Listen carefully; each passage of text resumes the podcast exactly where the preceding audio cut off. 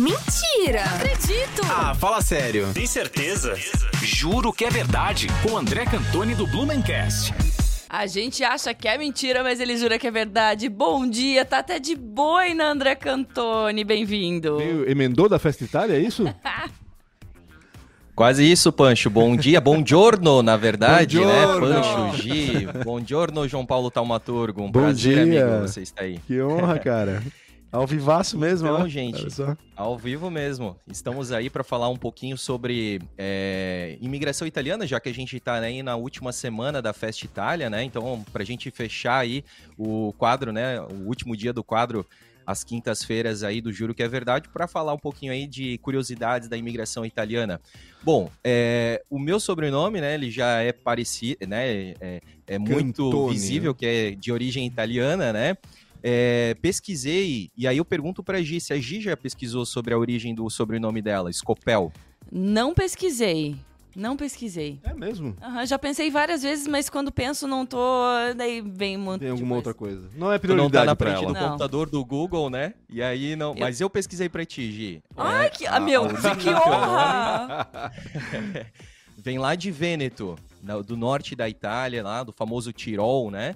Onde, na verdade, a maioria do- dos italianos que vieram aqui para o sul do Brasil também é, vieram, né? Imigraram de lá.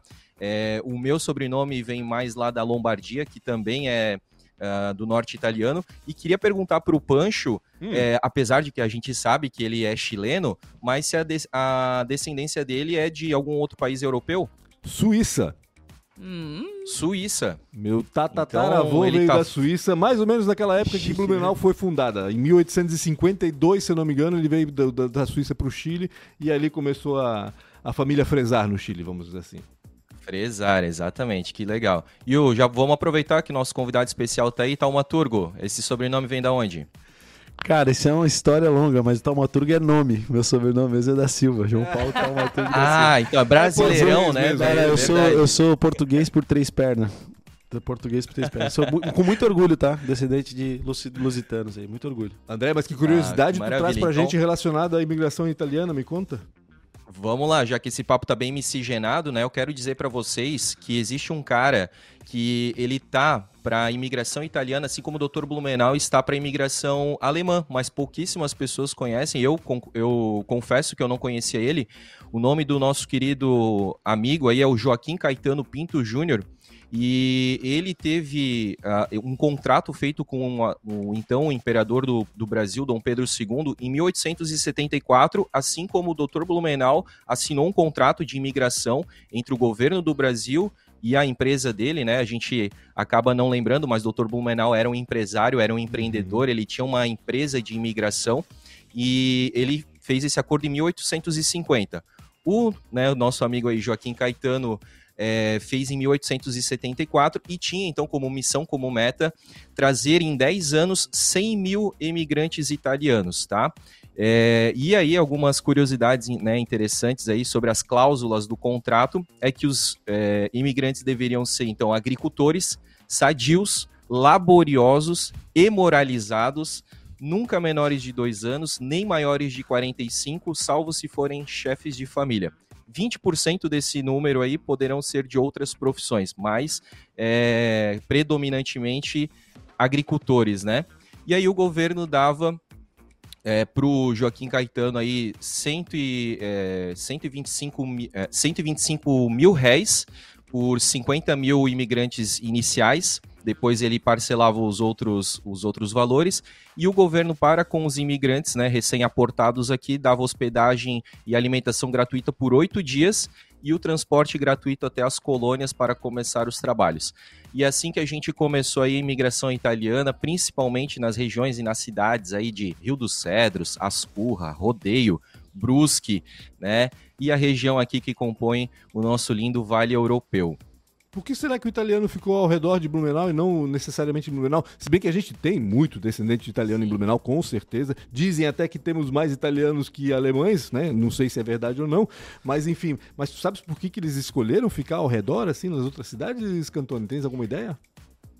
Tenho, tenho ideia sim. E é uma polêmica, tá? Porque isso tem tudo a ver aí com o Dr. Blumenau. O Dr. Blumenau inicialmente não gostava da imigração italiana aqui na região. Então ele reservou todas as terras é, para as famílias alemães, alemãs que ele tinha né, conhecimento, que ele sabia que viria para cá, então ele reservou essas terras para as famílias alemãs e as terras mais distantes ele deixou daí sim para a, os italianos, tá? Então é uma, como eu falei, uma curiosidade polêmica aí, mas que faz realmente todo Xenofobia. sentido. Inclusive a gente pode trazer, é, é, a gente pode trazer até Pancho como uma curiosidade futura aí, até alguns é, relatos do Dr. Blumenau falando aí dos, dos italianos. Faremos do, isso, eles eram por favor, menos... já na terça-feira que vem. então tá bom, pode deixar que eu vou, vou trazer mais essa curiosidade aí. Mas é, uh, trouxemos hoje aí para homenagear a Festa Itália uma curiosidade leve, sadia e tranquila. Ah, bem bacana, eu não tinha ideia dessa história. Bacana mesmo, André. Obrigado mais uma vez, né? Que bom.